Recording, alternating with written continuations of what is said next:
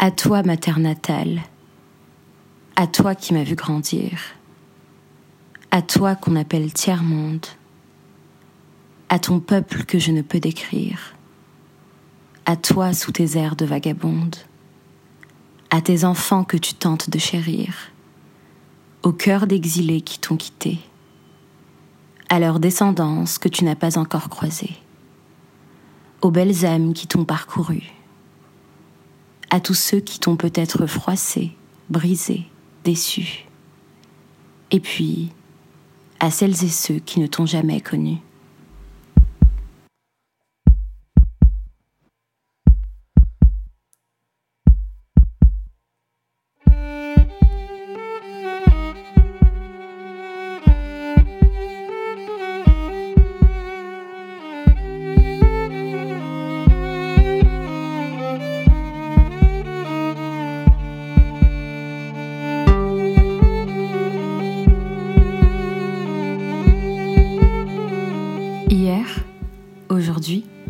Demain, j'écrirai pour ma douce Algérie. C'est drôle comme, pour moi, avant de me situer à des milliers de kilomètres de ce que j'ai vécu dans ses bras, elle n'était pas si douce à mes yeux. Je pense qu'elle était tout le contraire de douceur.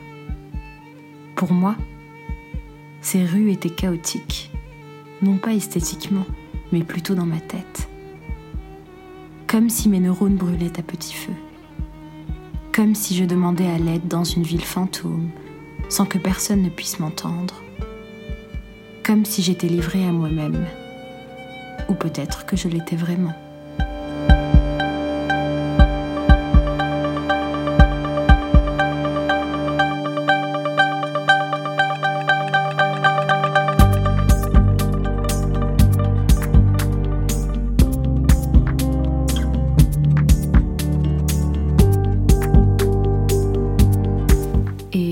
Qui est sûr, c'est que j'étais désireuse de partir, de quitter cette vie pour en avoir une toute nouvelle.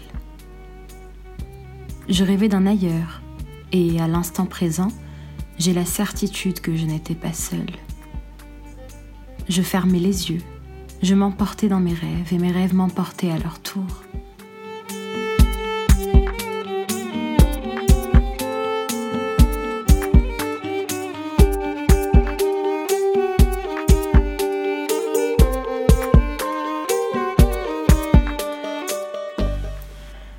Toi qui m'écoutes, j'ai une petite confidence à te faire. Quand je pensais à mon départ, je ne pensais ni à prendre l'avion, ni le bateau. Je pensais plutôt à prendre un train. Plus précisément un train de nuit. Et comme à mon habitude, j'imaginais une petite histoire.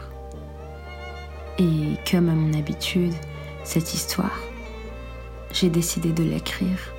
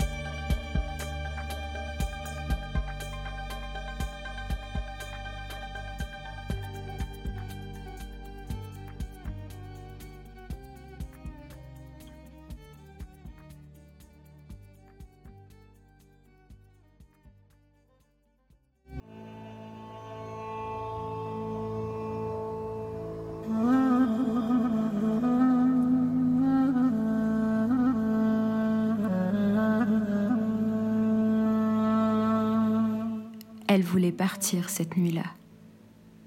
Elle n'en pouvait plus de cette ville qu'elle connaissait comme toutes ses premières chansons d'école. Cette ville qui a laissé mourir ses fleurs sur les pavés désespérés de la tente. Elle l'aimait pourtant, sa ville. Cette nuit-là, comme toutes les nuits d'été, calme et parsemée d'étoiles, lui parut étrange. Elle exhalait un parfum d'évasion, d'envol, une envie de se perdre quelque part, 5000 kilomètres plus loin, au nord, encore plus loin. Derrière elle, la ville dormante se refermait, fuyante, sous ses pas d'exil, lentement, comme un désir mal assumé, comme un espace nonchalant où règne l'incertitude. Et ce qui l'attend, elle le vit déjà maintenant. Quelques heures creuses et beaucoup de solitude.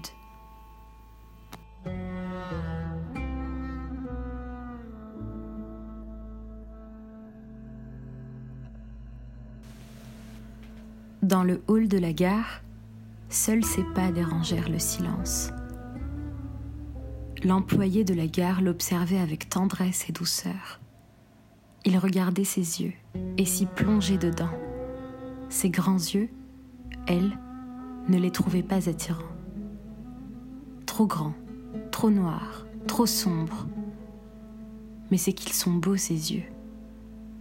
Car dans son vaste regard, on y voyait une vague infinie de tendresse, même par mauvais temps.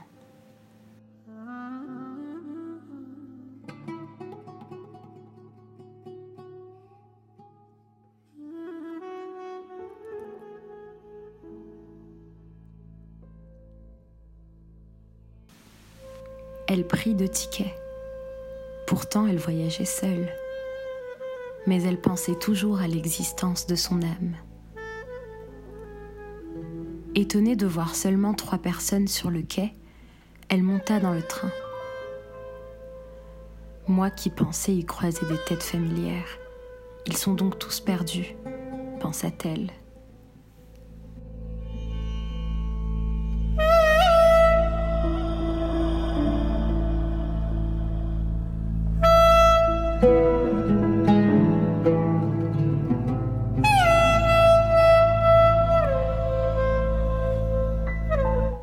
Un seul rêveur d'exil.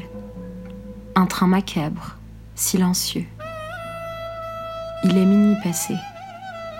Les quelques gens dorment déjà, leurs rêves sur des banquettes froides.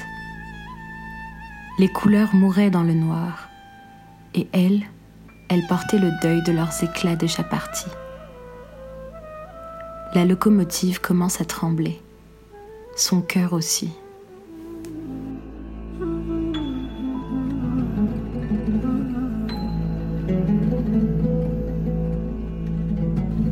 Le train prend la route en l'emportant elle et son âme vers un ailleurs plus radieux. Mais les voyages sont aussi faits d'oubli. Alors, qu'en est-il de sa propre définition?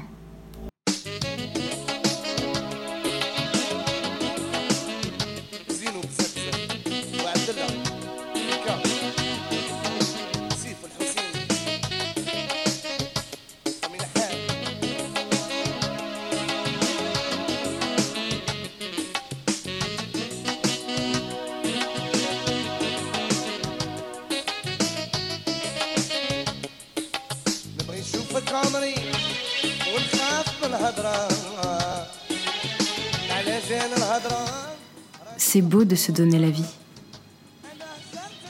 Mais vivre, nous n'y avons jamais vraiment pensé tellement nos mains sont occupées. D'ailleurs, il serait absurde de vouloir donner un visa pour la survie à un mort-né, n'est-ce pas?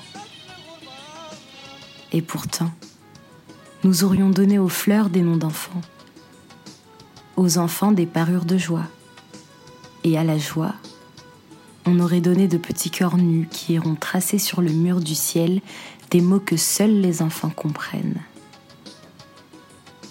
Alors, ils apprendront aux adultes à redevenir enfants.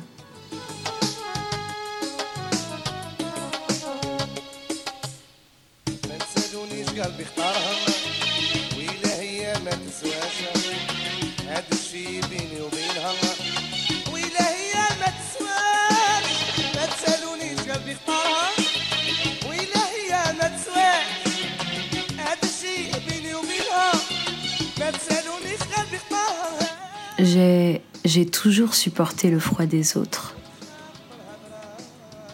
Et puis qu'importe d'ailleurs, il y a plus important. Il y a le reste. Tout ce qui nous est resté en travers de la gorge. Toutes ces choses que l'on trimballe avec soi. Ces choses à ne pas oublier. souvenirs ou reliques. Elles sont la mémoire constante d'une présence qui se prolonge encore et presque sans altération. Moi je trouve qu'on n'en parle pas assez.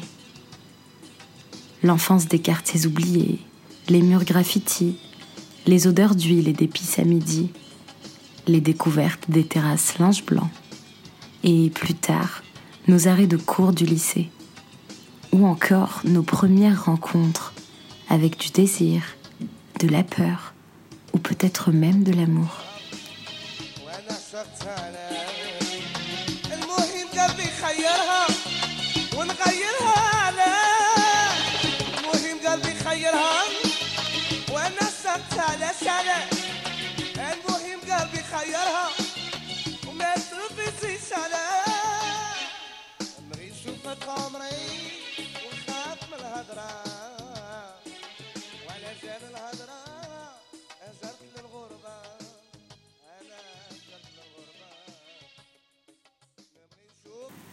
Cher toi,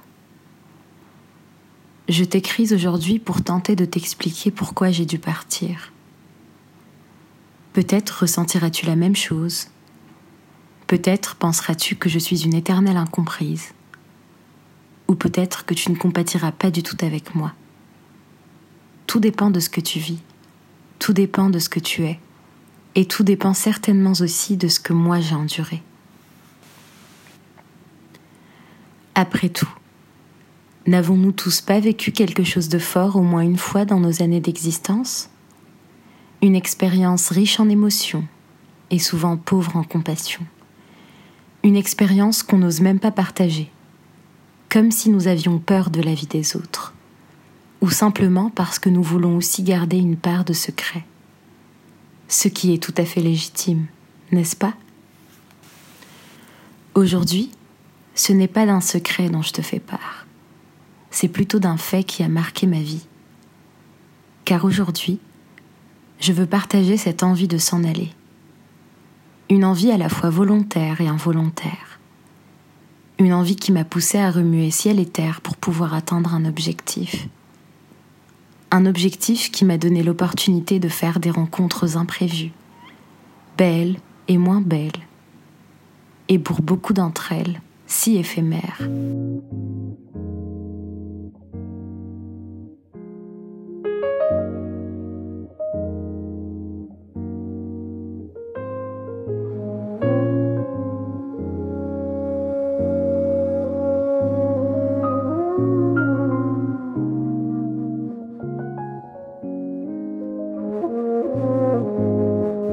Mais je m'y suis habituée. Oui, je m'y suis habituée de la même manière dont j'ai accepté les vieilles remarques idiotes des jeunes hommes quand je voulais simplement balader dans ma ville natale. De la même manière dont j'ai toléré la mauvaise foi de ceux qui m'ont vu partir seul, ne voulant plus m'adresser la parole pour cause de changement de ma part.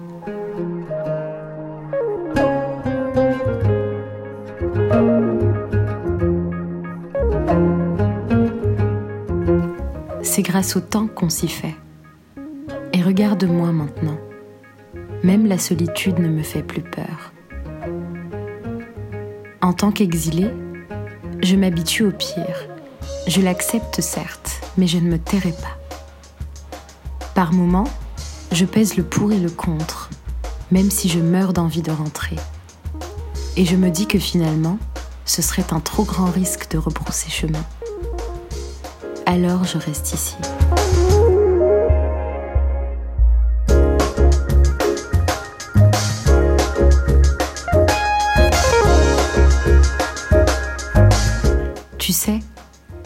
Si je pouvais vraiment tenir le coup de l'autre côté de la mer, je te jure, je l'aurais fait.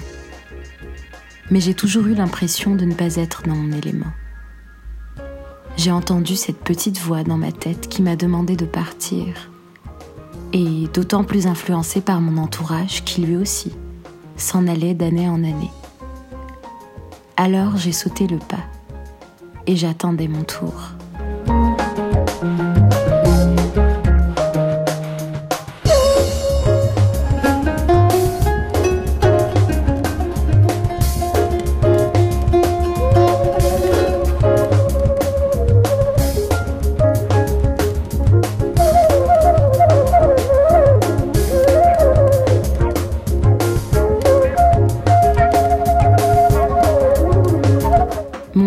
Finalement pas fait grand-chose pour moi socialement et scolairement parlant.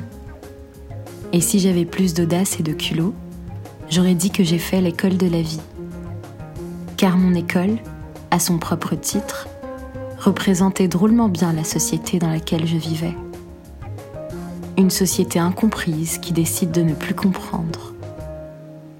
Et au moins, grâce à ça, j'ai bien compris la définition de la phrase qui dit qu'au pays des aveugles, le roi. Et moi, je doute de mon départ. Et moi, je doute de mon éventuel retour un jour. Car l'exil est une multitude de remises en question. Et en voici une dernière pour la route. N'est-ce pas mieux de continuer à écrire sa propre histoire de prendre son courage à deux mains et de ne plus le lâcher, ce fameux courage? Parce qu'il est là, il est en nous, et même si on ne le voit pas, il coule dans nos veines.